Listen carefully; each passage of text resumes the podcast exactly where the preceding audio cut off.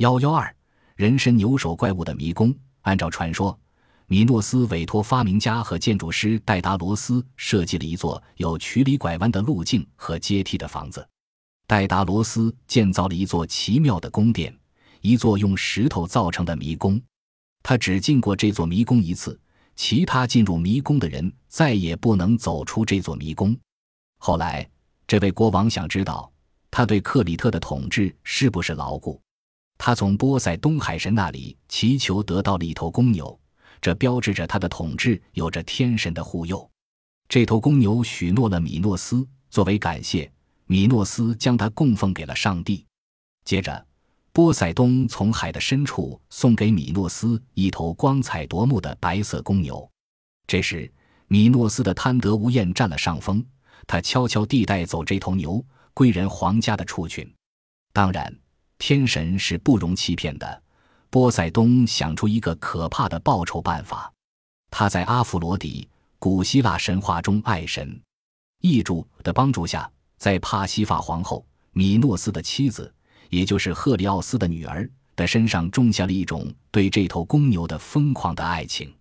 可是这头公牛对皇后要接近他的欲望丝毫不感兴趣，并在他的面前逃之天天。戴达罗斯想出了一个绝妙的解决办法，他用木头制造了一个中空的、与真牛大小一样的母牛骨架，外面包上真的牛皮。帕西法爬进这个骨架，那头公牛真的被迷惑住了。之后不久，这位皇后生下了一个怪物，一个带有公牛脑袋的男孩。这个怪胎自然瞒不过米诺斯。他把这个称之为“人身牛首怪物”的杂种藏进了迷宫，他也将帮手戴达罗斯投进了监狱。西修斯与人身牛首怪物搏斗，古花瓶上的绘画，约公元前五百四十年。不久，国王又遭到另一次命运的打击。他心爱的儿子安德罗基俄斯去雅典参加体育运动竞赛，在五项全能比赛中，他力战群雄，独占鳌头。可是那些对手忍受不了他们的失败，杀死了安德罗季俄斯。米诺斯国王由于痛苦和悲哀而大发雷霆，他派船队去雅典吊子罚罪。雅典被打败了，他必须同意战胜者的要求，赔偿死亡人的损失。雅典每隔九年必须送十四名青年雅典男子、七名年轻男子和七名年轻女子到克里特。以喂养迷宫里的那头人身牛首怪物，在很长的时间里，雅典提供着这种可怕的贡品，直至雅典国王阿伊吉奥斯的儿子西修斯自愿做贡品到克里特。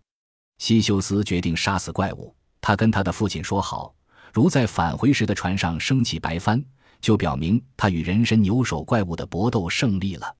当雅典人在克诺索斯港登岸的时候。米诺斯的女儿阿里阿德尼看见了这位魁伟的英雄，而且热恋上了他。可是他怎么样才能将心上人从那位一半血统与自己相同的兄弟手里救出来呢？他弄到了一把神奇的宝剑，还想出了一条计策。他将一根红线的末端系在迷宫进口的门上，并将这个线团交给了西修斯，然后西修斯再进入迷宫，这样。西修斯在战胜人身牛首怪后，就能从这座迷宫里逃出来。后来竟然有一件过去从来头有发生过的事情，将看守人的注意力引开了。在克诺索斯的上空，有两个人像鸟儿一样飞来飞去。戴达罗斯在狱中为自己和儿子伊卡罗斯用蜡团和鸟的羽毛制造出手工翅膀，试图用此逃出这座海岛。戴迭罗斯在狱中为自己和儿子伊卡罗斯用蜡团和鸟的羽毛手工制造出翅膀，试图以此逃出这座海岛。可是伊卡罗斯飞得离太阳太近，终于坠落。油画卡罗萨拉切尼作，一六百一十七世纪，西修斯在阿里阿德尼的帮助下成功的逃跑了。他们来到了爱琴海上的一座名叫奈克索斯的岛屿，在那里发生了什么？在各种变异的传说里，也有各种不同的描写。最有名的传说是这样的：由于有更多的天神插手此事，西修斯没有带阿里阿德尼驾船驶往雅典，也忘了他答应过他父亲不挂黑帆挂白帆的话。雅典国王阿伊吉奥斯看到的是不幸的标志，满怀忧伤的从高高的悬崖上跳入海中，从此这片海洋便被称为爱琴海。当希腊诗人荷马大约在公元前七百五十年第一次用文字记录下米诺斯、戴达罗斯、西修斯和阿里阿德尼这些名字的时候，克里特早就是一个被占据了的、由从别处迁来的许多民族定居了的国家。这个克里特葡萄红般的大海中的国家，风景秀丽，物产丰饶，周围海浪滔滔。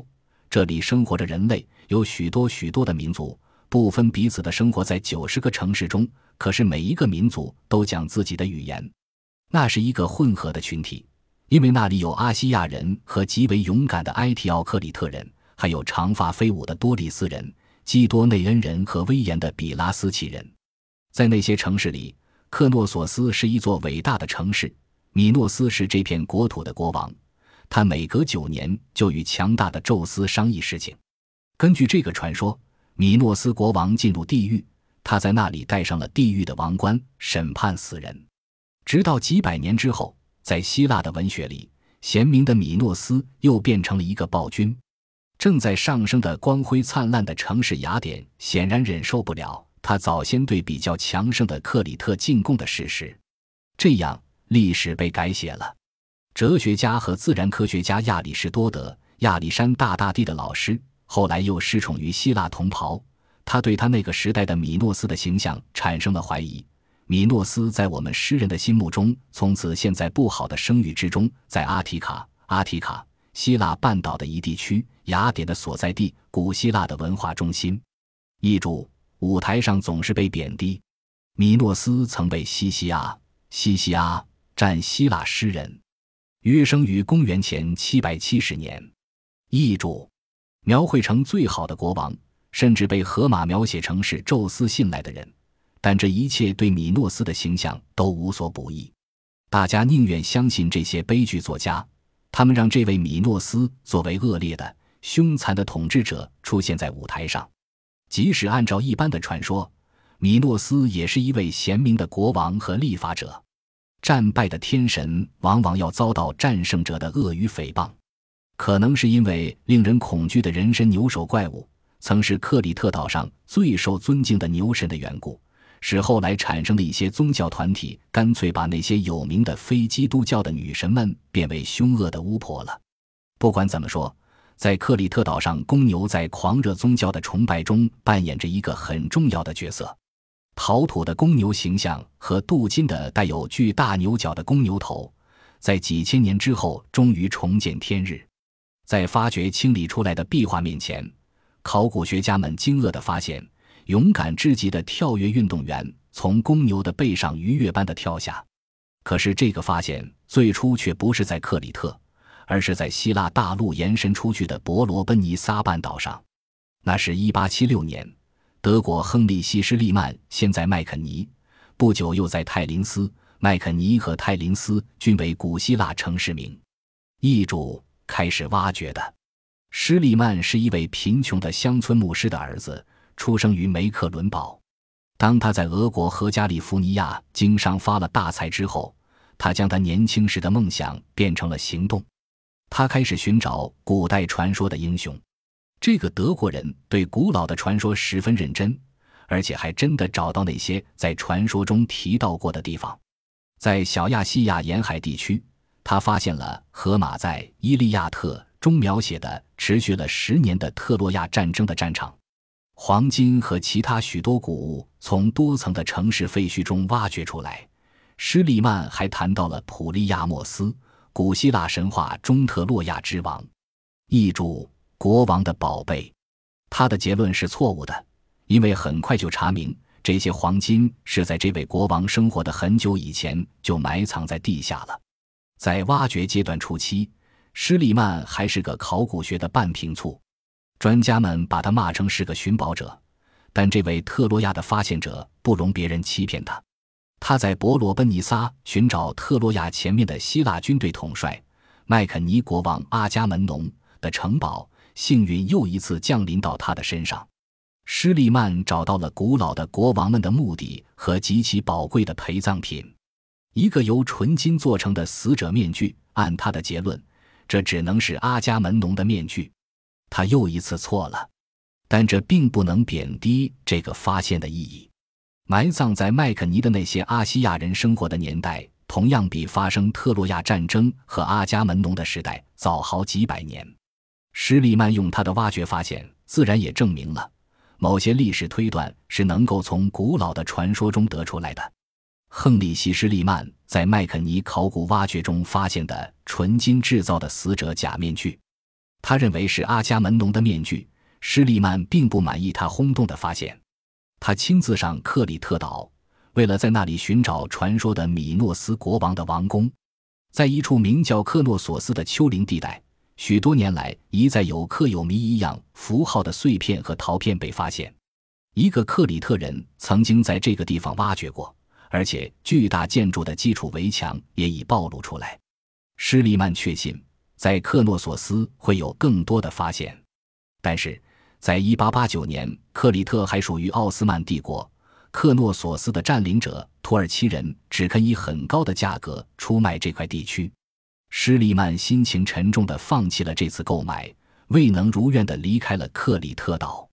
一些年之后，当英国人阿托尔·伊文斯来到这座岛上的时候，证明施利曼在克诺索斯的觉察能力是多么的正确。克里特于1898年在希腊的影响下得到自我管理权后，政治形势发生了根本的改变。阿图尔·伊文斯当时是英国牛津的阿西莫伦博物馆馆长。有一位艺术商人曾卖给他一块印石，这块印石四面都刻有奇特的图形。